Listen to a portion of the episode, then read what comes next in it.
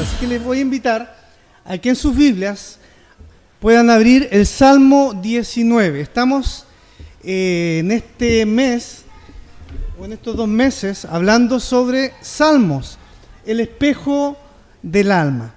Así que ahí va a aparecer prontamente el PPT, si es que está por ahí, para el Salmo 19 que vamos a tener el día de hoy, eh, la predicación del sermón. Si lo encontró, puede seguir con la vista la lectura que está ahí en el Salmo 19. Lo leímos, creo, me parece, sí, lo leímos como al principio. Y para los que no llegaban al principio, lo leemos acá nuevamente. Dice, los cielos cuentan la gloria de Dios. El firmamento proclama la obra de sus manos. Un día transmite al otro la noticia. Una noche a la otra comparte su saber. Verso 3. Sin palabras, sin lenguaje, sin una voz perceptible, por toda la tierra resuena su eco, sus palabras llegan hasta los confines del mundo. Dios ha plantado en los cielos un pabellón para el sol. Y este como novio que sale de la cámara nupcial se apresta cual atleta a recorrer el camino. Sale de un extremo de los cielos y en su recorrido llega al otro extremo, sin palabras, perdón, sin que nada se libre de su calor, del calor del sol. Verso 7. La ley del Señor es perfecta, infunde nuevo aliento, el mandato del Señor es digno de confianza, da sabiduría al sencillo. Los preceptos del Señor son rectos, trae alegría al corazón. El mandamiento del Señor es claro, da luz a los ojos. El temor del Señor, dice el verso 9, es puro, permanece para siempre. Las sentencias del Señor son verdaderas, todas ellas son justas. Verso 10, siga conmigo la lectura. Son más deseables que el oro, más que mucho oro refinado. Son más, más dulces que la miel, la miel que destila del panal. Por ellas queda advertido tu siervo, quien las obedece recibe un gran o una gran recompensa. ¿Quién está consciente de sus propios errores? Perdóname aquellos de los que no estoy consciente. Libra además a tu siervo de pecar a sabiendas. No permita que tales pecados me dominen, así estaré libre de culpa y de multiplicar mis pecados. Sean pues aceptables ante ti mis palabras y mis pensamientos, oh Señor, roca mía y redentor mío. Hay salmos variados en la Biblia, de hecho son 150 salmos, ¿no es cierto?, que están ahí, y hay salmos que están dedicados al Señor. Eh, por ejemplo, hay salmos que hablan o cantan al Dios de la creación, como el Salmo 8 que dice, oh Señor soberano, qué imponente es tu nombre en toda la tierra. O el Salmo 104 que dice, Dios te cubre de luz como un manto y extiende los cielos como un velo. O el Salmo 148, que son salmos que alaban al Dios de la creación. Pero también hay salmos que alaban al Dios de la ley o de la palabra, como el Salmo 119 que leíamos delante, que en uno de sus versos dice, dichosos los que andan conforme a la ley del Señor, cuánto deseo cumplir tus preceptos. Hay salmos para el Dios de la creación hay salmo para el Dios de la ley. Sin embargo, este salmo es un poema bastante especial porque une en este salmo al Dios de la creación o al Dios creador y al Dios legislador. De una manera habla del Dios que da el orden físico, pero también habla del Dios que le da el orden moral a las cosas. Por eso este es uno de los salmos más lindos, dicen del Salterio, donde nos muestra a un Dios que se revela hacia el ser humano, un Dios que se revela. Pero además de revelarse, este Dios no solo se queda en mostrarnos la creación y su ley, sino que usted va a ver en este salmo una cascada o un río, le digo yo, de gracia, porque vemos a un Dios que es capaz de revelarse a través de su creación de manera general, pero es capaz de revelarse en este salmo a través de su palabra de manera específica, pero de impactar o quebrantar también el corazón del hombre con su gracia va de lo macro a lo micro para salvar a este ser humano y terminar en los últimos versículos quebrantando y mostrándonos a Cristo. Es un salmo que nos muestra también a Cristo. Y hoy día yo quisiera hablar, como dice ahí, eh, si puede avanzar el, el PPT, eh, quiero hablar de este Dios que se revela. Y este Dios que se revela, en la diapositiva siguiente, hay tres puntos que quisiera tocar con usted. Este Dios que se revela. ¿Cómo se revela este Dios? Y el texto que hoy día leemos nos dice tres cosas. Se revela mediante la creación, se revela mediante su ley y se revela mediante su gracia. Son los tres puntos que quisiera en esta tarde tocar. Y lo primero que quisiera hablar es que se revela mediante la creación, desde el verso 1 al verso 6. El hombre, la verdad que siempre se maravilla con la grandeza de Dios que hay en los cielos. El hombre moderno entiende que hay miles de millones de estrellas, miles de millones de nebulosas y cientos de estas estrellas han sido fotografiadas. Usted la puede buscar en internet y las va a ver y siempre quedamos extasiados por los fenómenos y las maravillas que ocurren en el universo. Pero el tema es que todos intentan explicar, o la mayoría intenta explicar estas maravillas mediante teorías naturalistas. Sin embargo, lo que nos está diciendo estos versos del 1 al 6 es que el universo, y escúcheme bien, está lleno de huellas, lleno de huellas que señalan al Creador. Lo quieras ver tú, o lo quiera ver yo, o no lo quiera ver nadie, el cielo está lleno de huellas que señalan y que nos muestran al Creador. Por eso la primera sección de este salmo nos dice que Dios se revela a través de su creación. Y el salmista va a comenzar en los versos estos a decirnos que se revela a través de su creación de manera clara y contundente. Eso es lo primero que nos va a decir. Verso 1 comienza diciendo, los cielos cuentan la gloria de Dios. El firmamento, vaya conmigo al verso 1, proclaman la obra de sus manos. Lo que está diciendo el salmista es que los cielos y el firmamento están abriendo un libro gigantesco para enseñarnos como el profesor lo hace con un niño, nos va a mostrar que de manera muy pedagógica y nos va a evidenciar que existe un creador. Y para entender esto, no necesitamos grandes telescopios. Para entender esto, no necesitamos grandes maquinarias, necesitamos solamente observar el firmamento, porque los cielos cuentan la gloria de Dios y el firmamento proclama la obra de sus manos, dice el texto. La sola observación nos va a mostrar que detrás de este firmamento hay un creador.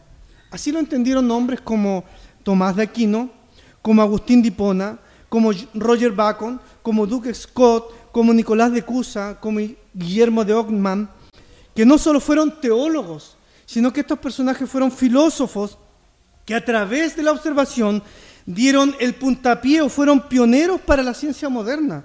De hecho, ellos influenciaron a hombres como Copérnico, que era un monje religioso, que tuvo una relación con, con, con la religión, Descartes, Janes Kaplan, que nació en el seno de una familia protestante luterana y que fue clave en la revolución científica. Este hombre fue astrónomo, fue matemático alemán y fue conocido principalmente por el movimiento de los planetas que orbitan alrededor del Sol.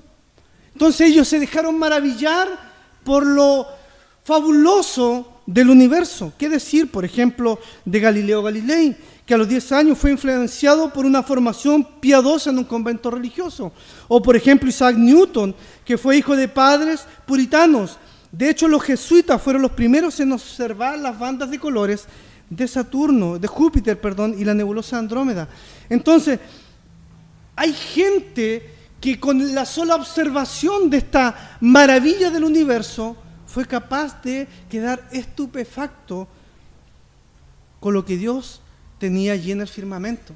Cuando usted le digan que la ciencia no es compatible con la religión, eso es una falacia, porque la mayoría de los hombres de ciencia primero fueron eh, personas que se relacionaron con la religión y con la escritura. Y muchos de ellos tienen que haber leído este tipo de salmos que dice que los cielos cuentan la gloria de Dios. Y eso es lo que nos está diciendo el salmista. Él entiende que detrás de todo lo que vemos en el firmamento, Dios está siendo mostrado de manera clara y contundente. Eso es lo que dice en el verso 1. Es irrefutable no ver a Dios en el universo.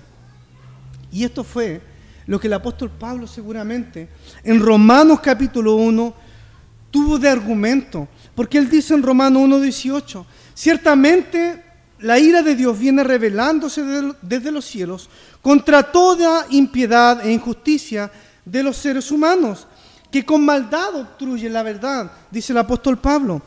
Él se explica y dice, lo que pueden conocer acerca de Dios es evidente. O sea, en otras palabras, el apóstol Pablo está diciendo que lo que ellos pueden ver de la naturaleza o del universo no puede ser refutado en ningún sentido, porque es evidente para ellos, dice Romanos, pues él mismo lo ha revelado, porque desde la creación del mundo las cualidades invisibles de Dios, es decir, su eterno poder, su naturaleza divina, se perciben claramente a través de lo que Él creó, de, de modo que nadie tiene excusa. ¿Se imagina? Entonces lo que el salmista está diciendo no es una falacia, es una realidad. Que hombres a través de la historia, bíblicos y no bíblicos, han visto en el universo a Dios manifestado. Porque los cielos cuentan la gloria de Dios. Por lo tanto, es claramente mostrado Dios a través de la creación. Dios se revela a través de la creación. Pero el salmista sigue diciendo en el verso 2, vaya conmigo lo que dice. También dice que la creación revela a Dios, pero de manera incesante, del verso 2 al verso 6. Verso 2 dice, un día transmite al otro día la noticia, una noche a la otra comparte su saber. ¿Fue conmigo el verso 2? O sea, no sé si ustedes han visto las carreras de relevo, de hecho la han visto, en las competencias de la Olimpiada, de los 1.400 metros, 1.200 metros, pasa uno corriendo, llega a los 100 metros, le entrega el testimonio al otro y el otro corre, le entrega el testimonio después de los 100 metros, pasa al otro o de los 400 metros y van siguiendo una carrera constante, continua. Eso es lo que está diciendo el salmista. Un día transmite al otro la noticia, una noche a la otra comparte su saber. Es como una carrera de relevo. Y lo hace sin tregua para mostrarte a Dios. Lo hace sin tregua para mostrarte a Dios. Y esto es una perfección única que tiene el día con la noche, la noche el día, los 365 días del año. Y esto es lo que permite que se perpetúen, por ejemplo, las mareas. Esto es lo que permite que se den eh, los ciclos de la naturaleza como el carbono, la oxigenación, la fotosíntesis, para que nosotros podamos tener el oxígeno y muchas otras cosas. La perfección está mostrando que detrás de, Dios, de esta creación está Dios creador. Eh, el día y la noche nos está mostrando a Dios. El salmista continúa, versos 3 y 4, vaya conmigo lo que dice. Sin palabras, sin lenguaje, sin una voz perceptible, por toda la tierra resuena un eco. Sus palabras llegan hasta los confines del mundo es un mensaje que se escucha con los ojos. Es como paradójico eso. ¿Cómo voy a escuchar con los ojos? Bueno, el salmista está diciendo que sin palabras, sin lenguaje, no hay pronunciación de nada, pero están hablando. Qué interesante. Es paradójico. No dicen nada, pero hablan mucho de que detrás de la creación está Dios. Es un mensaje que se escucha con los ojos. Eso está haciendo la creación todos los días. Cuando se levanta eh, el amanecer, cuando se esconde el sol, está hablando sin palabras, de manera fuerte a mí y a ti. Te está diciendo, Dios existe. Dios está allí.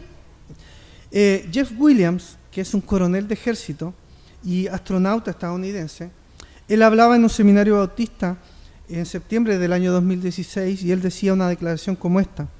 Ver la creación de Dios en el espacio y en la tierra solo habla de la creatividad, dice él, la belleza y el propósito de todos estos elementos que muestran que hay un orden de detalles. Hay una creación hablando, dice él. Eso es tremendo lo que él dice. John Glenn, que es conocido como el astronauta que conoció a Dios en el espacio eh, y batió los récords de viajes al espacio, John Glenn, él afirma lo siguiente. Él dice, creo firmemente que hay un poder más grande que está detrás de la creación y de todas las cosas. La simple creación ha llevado, estimados amigos y hermanos, a cientos de hombres de ciencia de la NASA a acercarse a Dios. Hay una iglesia presbiteriana cerca de, del Centro Espacial de Johnson. Leía un artículo que es conocida como la iglesia de los astronautas, porque mucha gente se ha convertido al cristianismo a través de la sola observación de la creación de Dios. Y aunque el mundo entero quiera refutarlo, aunque el mundo entero quiera acallar esta voz audible de la creación, te está diciendo constantemente, sin hablar, sin decir nada, Dios está ahí. Dios existe. Dios es real. Hay que tener más fe para ser ateo que para ser creyente. Porque la creación te está diciendo, Dios existe. Esto es lo que dice el salmista. Sin palabras, la creación te está hablando. Pero él continúa, no solo el día y la noche, sino que ahora él va a poner a otro astro majestuoso desde el verso 4 al 6. Sigue conmigo la lectura. Dios ha plantado en los cielos un pabellón para el sol y este como novio que sale de la cámara nupcial se apresta cual atleta a recorrer el camino. Sale de un extremo de los cielos y en su recorrido llega al otro extremo sin que nada se libre de su calor. Hay otro personaje que está hablando sin palabras de que Dios existe. Lo interesante es que el salmista está dando este salmo en un tiempo donde el sol es conocido como un Dios, pero él lo pone aquí al sol no como un Dios, sino que está puesto aquí eh, como un servidor de Dios, como un servidor que muestra a Dios, refutando todas esas, esas ideas de que el sol era un Dios. Él refuta eso y dice que es un servidor de Dios que nos muestra al verdadero creador. ¿Qué profesores más grandes tenemos? ¿Qué profesores más únicos tenemos que son capaces de hablarnos de forma incesante, clara y contundente, pero también de forma incesante, para mostrarnos que la creación nos revela a Dios. Esto es lo que fortaleció al salmista del Salmo 121. Cuando él necesitaba socorro, ¿qué es lo que hizo el, caminante del Salmo 121? Miró a los montes llenos de ídolos y él dijo, ¿De dónde vendrá mi socorro? Él alzó los ojos al cielo, miró al cielo. La sola observación lo llevó a decir mi socorro o mi ayuda, dice el Salmo 121, viene del Señor que hizo los cielos y la tierra. O sea, la sola mirada de la creación, hermanos y amigos, fortaleció la vida de este caminante y dice que Dios es su guardador Sigue diciendo que Él va a cuidarlo, que jamás se duerme Dios, que la sombra de Dios será su protección de día y de noche, porque la creación nos muestra a Dios. Qué hermoso, qué hermoso esto, qué majestuoso. ¿Te falta confianza? No sé dónde está Dios. ¿Te ha faltado la fe? ¿No, no sabes cómo ordenar tu vida? ¿Me cuesta creer en Dios? La creación te está diciendo, día tras día, de manera muy contundente, de manera pedagógica, de manera irrefutable, de manera incesante, que Dios está ahí, que Dios está detrás de su creación. Por lo tanto, no hay excusa, porque Dios, aunque el mundo no lo quiera creer, Dios es un Dios que está presente, un Dios trascendente y un Dios inmanente. Alguien dijo por ahí que si en el mundo todas las personas fueran ciegas, aún eso no quitaría el hecho de que la luz existe, ¿cierto? Podemos todos ser ciegos, pero eso no significa que la luz no exista. Puede todo el mundo decir que Dios no existe, pero la creación siempre te va a decir que Dios existe. Eso es importante, es interesante lo que dice el salmista. El salmista David nos presenta a este Dios creador de manera magistral en la creación. Pero interesante este salmo que de lo macro ahora se va a lo más micro, de manera más personal. Y está mostrándonos ahora que la majestuosidad irrefutable de la creación que muestra Dios, también la ley de Dios es irrefutable y no se puede poner en duda. Y Él nos va a mostrar ahora de manera más específica una revelación de Dios que es mediante su ley, que es el segundo punto del verso 7 al 11. La ley del Señor es perfecta Vaya conmigo al 7. Infunde nuevo aliento. El mandamiento del Señor es digno de confianza. Eh, digno de confianza. Da sabiduría al sencillo. Verso 8. Siga la lectura conmigo con su vista. Los preceptos del Señor son rectos. Traen alegría al corazón. El mandamiento del Señor es claro. Da luz a los ojos. El temor del Señor es puro. Permanece para siempre. Las sentencias del Señor son verdaderas. Todas ellas justas. Verso 10 son más deseables que el oro, más que mucho oro refinado, son más dulces que la miel, la miel que destila el panal. El salmista usa seis declaraciones que hablan de la perfección de la palabra escrita de Dios. O sea, este Dios perfecto en la creación también es perfecto en su palabra. Puedes confiar en ella. Y lo primero que dice es que la ley del Señor, la primera declaración, verso 7, es ¿qué cosa? Perfecta. Cuando habla de ley, se refiere a la Torah algo mucho más grande que los cinco libros de la Biblia. La idea es que cubre, eh, o que es didáctica la palabra de Dios y que cubre todos los aspectos de la vida. O sea, en la palabra de Dios usted no va a encontrar jamás, nunca redundancia, pero tampoco va a encontrar nunca una omisión. Lo que tú necesitas está allí en la palabra. Eso está diciendo el salmista. Que la ley del Señor es completamente perfecta. No hay omisión en ella, ni tampoco redundancia en la palabra. Es la que nos da nuevo aliento. La versión Reina Valera es más, más rica en su lenguaje y dice que convierte el alma. Y eso es especial. La palabra es tan perfecta, hermanos, que puede convertir el alma. O sea, el hombre interior es convertido esto es lo que dice Hebreos 12. Dice, ciertamente la palabra de Dios, Hebreos capítulo 4, verso 12, si usted lo quiere anotar y leer después, dice, ciertamente la palabra de Dios es viva y poderosa, más cortante que cualquier espada de dos filos, penetra hasta lo profundo del alma y del espíritu, hasta la médula de los huesos y juzga los pensamientos y las intenciones del corazón, porque la ley del Señor es perfecta. Cuando nosotros vamos a la ley del Señor y nos dejamos seducir por la escritura, hermanos, por esta ley perfecta, ¿sabe lo que produce en ti? Penetra, dice Hebreos. Efesios, el apóstol Pablo, Efesios 4, dice que cuando la ley penetra, nos despoja del viejo hombre, renueva nuestra mente, nos reviste de un nuevo hombre creado en justicia y santidad de Dios.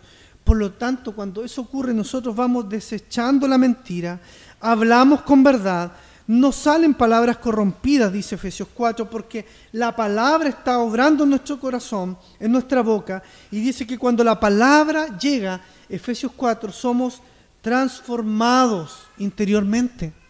¿Por qué? Porque la palabra del Señor es perfecta que convierte el alma. ¿Viste la perfección de la creación?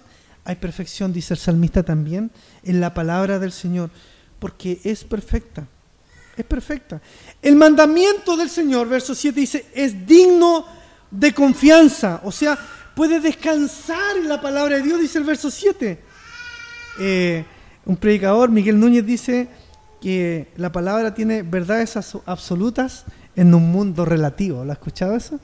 Y es verdad en un mundo donde todo cambia, cambia todo, cambia, dice la canción, todo refutado diariamente, tú puedes encontrar en la ley del Señor confiabilidad. Tú puedes confiar en la ley del Señor.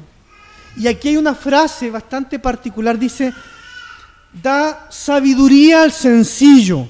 ¿Por qué da sabiduría al sencillo?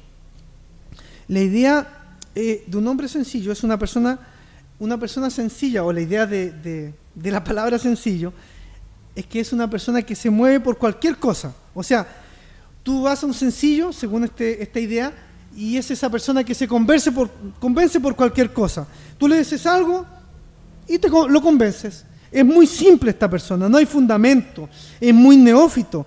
Pero cuando la palabra llega a este sencillo, este hombre que se mueve para cualquier lado, tú le cuentas una cosa y te lo cree porque es un sencillo, esa es la idea del texto.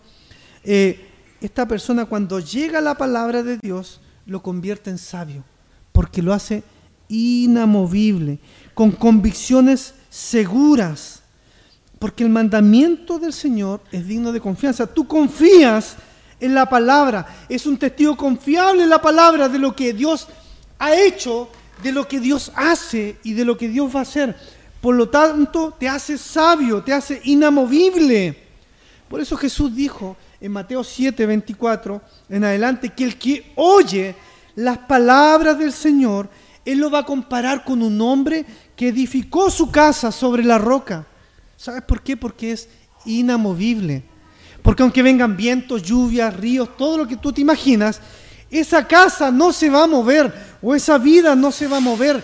Porque la palabra de Dios es digna de confianza, hace sabio al sencillo. Eso es lo que hace la palabra de Dios. La palabra de Dios te da estabilidad. Puedes enfrentar con prudencia las situaciones de la vida. Eso hace la palabra de Dios. Por eso es tan importante este salmo y es tan hermoso poder desmenuzarlo y escudriñarlo. Porque la palabra del Señor hace cosas maravillosas. El Salmo 119 dice que eh, eh, el salmista dice en el Salmo 119, 98 en adelante, dice que Dios lo hace más entendido incluso sus tutores, porque la palabra del Señor lo hace así, la ley del Señor. Sigue diciendo el salmista, verso 8, vaya conmigo al verso 8. Los preceptos del Señor son rectos, traen alegría al corazón. O sea, es un mapa de ruta clara la palabra del Señor y muy definida. La gente hoy día en este mundo está perdida, no sabe de dónde va, para dónde va. Pero la palabra del Señor es tan recta que trae alegría al corazón. El salmista dice que trae alegría al corazón porque vive por los preceptos rectos del Señor. Me recuerdo una vez cuando yo era joven, hace mucho rato, que alguien me dijo, oye, ¿quieres saber con quién casarte? Oye, dije, sería bueno para no embarrarla, eh, no joderla. Eh, y no fracasar en la vida. ¿De verdad quieres saber con quién casarte para que no fracase en la vida? Ya, cuenta, le dije yo, cuenta. Y me dijo, lee la Biblia. Bueno, que sos fome, yo quería saber el futuro, le dije. Sí, lee la Biblia. Porque si tú lees la Biblia, me dijo, vas a encontrar las respuestas que necesitas para tomar decisiones de manera correcta. Y tomar decisiones de manera correcta es muy difícil hoy día. Pero la palabra de Dios dice que los preceptos del Señor son rectos. Porque la única forma de que traigan alegría a tu corazón. Porque te hace tomar decisiones correctas. Porque los mandamientos del Señor son rectos. Y esto trae como consecuencia alegría al corazón.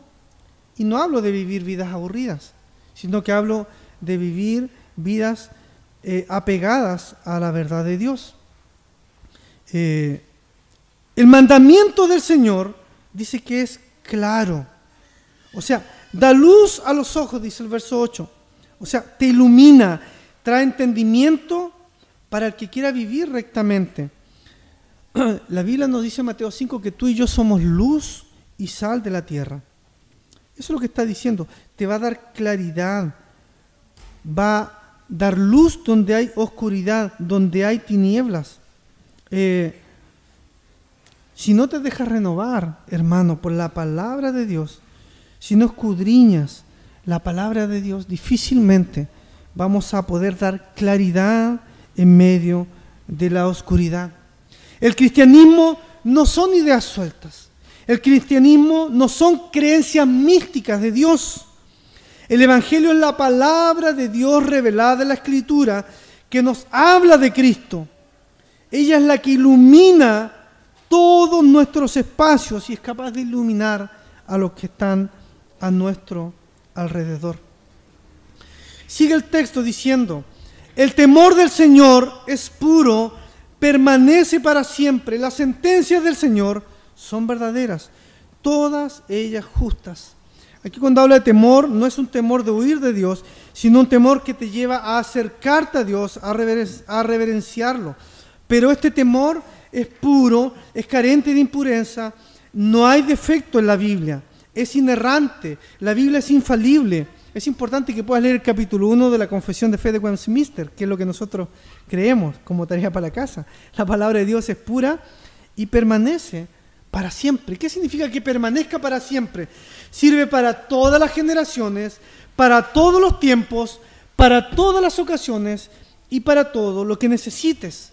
Porque sus sentencias son perfectas o son verdaderas. La idea de sentencias en este salmo va más allá que esta idea de castigar. Tiene la idea de entender que lo que Dios dice en su palabra, eso es. O sea, los criterios de Dios son perfectos.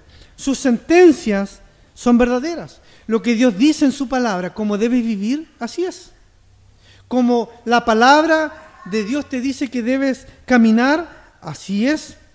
La Biblia dice no matar, no mentir, por ejemplo, no levantar falso testimonio, porque eso es malo. Y así es, porque las sentencias del Señor son verdaderas. Esa es la idea del texto. Los criterios de Dios, los juicios de Dios son verdaderas. Sin la palabra de Dios no podemos entender nada. Sin la palabra de Dios no podemos vivir nada. Esa es la relación de ver la perfección de la creación con la perfección de la palabra. Sin la palabra de Dios no tenemos ninguna certidumbre. La palabra de Dios o los criterios de Dios son verdad. Se da cuenta cómo el salmista de manera majestuosa nos ha mostrado como es la palabra de Dios para nosotros. Seis declaraciones. La ley del Señor es perfecta, es digna de confianza, es recta, la palabra o la ley del Señor es clara, es pura y es verdadera. Seis declaraciones que emite el salmista para decirnos que Dios se revela a través de su palabra. Y termina con el verso 10 de una manera muy magistral. Léalo conmigo dice lo siguiente, es más que cosa, ¿qué dice? Es más deseables que el oro, así es la palabra del Señor. Tratemos de leer este salmo o este verso de manera lenta. Es más deseable que el oro, más que mucho oro refinado. Son más dulces que la miel, la miel que destila del panal. Yo te voy a hacer una pregunta ahora. ¿Con ojos abiertos o con ojos cerrados? Piensa en lo, que más has deseado en tu vida. Piensa por un minuto lo que más has deseado en tu vida. Yo he, deseado muchas cosas. Estar en Hawái, echado para atrás con una caipiriña, que alguien me eche viento, sin ni una preocupación, eh, sin una deuda que pagar, con una cuenta bancaria excelente, que tenga para vivir cinco generaciones o diez generaciones más. ¿Qué no has soñado con eso? Piensa en lo más genial que tú quisieras tener en esta vida. Piénsalo por un minuto. ¿Lo pensaste? Ahora piensa en lo más rico, lo más sabroso que quisieras probar o tener en tu boca. Piénsalo por un segundo. Yo te voy a dar este segundo para que lo pienses. El salmista, después que pensaste, el salmista dice que la ley de Dios es mejor que todo eso que pensaste. Wow. Y ahora viene la otra pregunta, ¿por qué no deseo la ley del Señor así? Esa es la pregunta. Esa es la pregunta al millón. Porque uno dice, sí, genial, la ley del Señor, oh, es más deseable que, que la miel que destila el panal. Es un poema fascinante, fabuloso. Pero la práctica, ¿Deseas la ley del Señor así? Más que lo que quieres hacer la próxima semana, porque yo deseo un sinfín de cosas. Porque mi corazón pecaminoso es así. Yo estoy deseando otras cosas y no la ley del Señor. Pero el salmista dice que es tan perfecta que debes desearlo más que la miel, que destilas del panal. ¿Qué es lo que está impidiendo que puedas desear la ley de Dios de esta manera? El pecado, por cierto. El apuro. Estamos en un mundo súper apurado. Todo lo queremos rápido. Todo queremos hacerlo ya. Somos trabajólicos. Dependemos de nuestros trabajos. Dependemos de nuestros quehaceres. A mí me pasa todos los días. De hecho, me puse a trabajar incesantemente y Ingrid me decía, oye, ven a almorzar. Ven a almorzar. No, es que tengo que terminar esto. Tengo que porque todo apurado, todo rápido, todo lo queremos ya. Somos personas que lo pasamos apurado. Son cosas que nos impiden desear la ley del Señor. Los prejuicios. ¿Cuántas veces tenemos prejuicios que nos impiden desear la ley del Señor? Las crisis emocionales nos impiden desear la ley del Señor. Porque como no encontramos la ley del Señor o la ley del Señor un refugio, nos embarcamos en diferentes cuestiones que traen crisis emocionales, matrimoniales, con nuestros hijos, familiares o un sinfín de cosas. Porque no deseamos encontrar en la ley del, del Señor nuestro manjar o nuestro deleite. Las preocupaciones, los acercamientos mecánicos a la escritura incluso, conclusiones críticas que niegan la obra de Dios. Por eso no deseamos la ley del Señor, de la manera que dice el salmista. Hay una preocupación, hermanos, del salmista. Si la palabra de Dios hoy día, y escúchame bien, si la palabra de Dios hoy día se te está presentando a tu paladar, a tu boca, como algo seco, como algo sin gusto, examinémonos. Examinémonos. Porque si eso está sucediendo, es muy peligroso. Porque no estamos siendo verdaderos creyentes. Porque Dios no está siendo suficiente para nuestra vida. Si tu paladar no gusta de la palabra de Dios y tu boca está seca aún, debes preocuparte. Por eso el salmista advierte en el versículo 11, y puedes leerlo ahí, nos advierte y nos dice, nos advierte y dice que si obedecemos, recibiremos recompensa. Dios se revela a través de la creación, Dios se revela a través de su ley. Y termina diciendo que Dios se revela a través de su gracia. Verso 12, ¿quién está consciente de sus propios errores? Perdóname aquellos de los que no estoy consciente. Libra además a tu siervo de pecar de sabiendas. No permitas que tales pecados me dominen, así estaré libre de culpa y de multiplicar mis pecados. Verso 14, sean pues aceptables ante ti mis palabras y mis, y mis pensamientos, oh Señor, roca mía y redentor mío. Y aquí viene la pregunta, la pregunta, ¿quién está consciente de todos sus errores? ¿Estás consciente de todos tus errores? Esto debe ser la pregunta no solo del salmista, Debe ser mi pregunta hoy día. Es más, eh, el salmista dice, eh, ¿quién está consciente de esos errores que de las cosas inconscientes? ¿Estás consciente de tus pecados conscientes y estás consciente de tu pecado inconsciente? Esa es la pregunta. El hombre es un especialista en excusas con el Señor. El hombre es un especialista en su, eh, en su vertugio o escaparate o medios de engaño para, para, para hacer la pillería con Dios, pero no podemos, no podemos hacerlo. ¿Estás consciente de todos tus errores? ¿Quién está consciente de todos nuestros errores? Solo Dios. Hazte esa pregunta. ¿Cómo podemos librarnos de tanta pecaminosidad que tenemos? Si Romanos 3 dice que no hay quien entienda, no hay quien busque a Dios, todos nos desviamos del Señor. Y el salmista dice en el verso 13, líbrame de culpa de multiplicar mis pecados. O como dice la reina Valera, preserva a tu siervo de la soberbia que se enseñorean dentro de mí. Pablo también decía, veo una ley dentro de mí que se revela contra mi cuerpo. Soberbia que tiene el, corazón corrompido, que se enseñorea constantemente de nosotros. ¿Qué podemos hacer entonces? Aquí es donde está Cristo, donde la reconciliación, donde la gracia de Dios se manifiesta en el Hijo, en la persona de Cristo, que un día despertó mi corazón y despertó tu corazón, y si aún no lo despierta, quiere hacerlo en esta tarde para aliviar nuestro desespero y poder decir lo que escuchamos en el verso 14. Seas pues aceptables ante ti mis palabras y mis pensamientos, oh Señor, roca mía y redentor mío. O como dice la otra versión, sean gratos los dichos de mi boca y la meditación de mi corazón delante de ti, oh Señor, roca mía y redentor mío. Esta última estrofa es una cascada de gracia porque es el único que puede intervenir en mi vida y en tu vida. Se llama Jesucristo.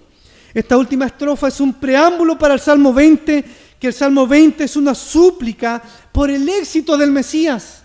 Por lo tanto, nos está diciendo, Dios en la creación revelado, Dios en la ley, pero Dios en su gracia también, abrazándonos y llamándonos a la persona de Cristo. Dios se revela a través de su Hijo Jesús. Este salmo, o Dios se ha revelado a través de este salmo diciéndonos, Daniel, Juan, Renato, Alex, Mario, Carlos, Ingrid, Pedro, etcétera, etcétera, etcétera. Todos los que estamos aquí, este salmo nos ha hablado y te ha dicho, te hablo a través de la creación, mírame, escúchame. Te hablo a través de mi palabra, mírame, escúchame. Te hablo a través de Cristo, mírame, escúchame.